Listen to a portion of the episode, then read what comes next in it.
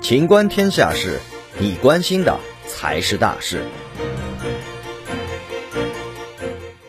东京残奥会日本国旗升错了。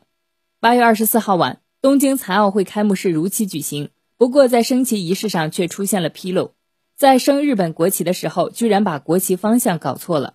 升旗仪式上，日本国旗被竖着升上了旗杆。原本长方形的国旗应该是短的一边挨着升旗杆，结果升旗的时候是长的一面挨着升旗杆，被网友调侃躺平。后来工作人员发现错误后，紧急又将旗帜降下，纠正后重新升起。随后这件事引发了全世界网友的热议，纷纷调侃东京奥组委是在集体梦游。国旗象征着一个国家的荣誉，不管在任何场合错升、损毁、践踏，都是绝对不能够发生的事情。本期节目到此结束，欢迎继续收听《秦观天下事》。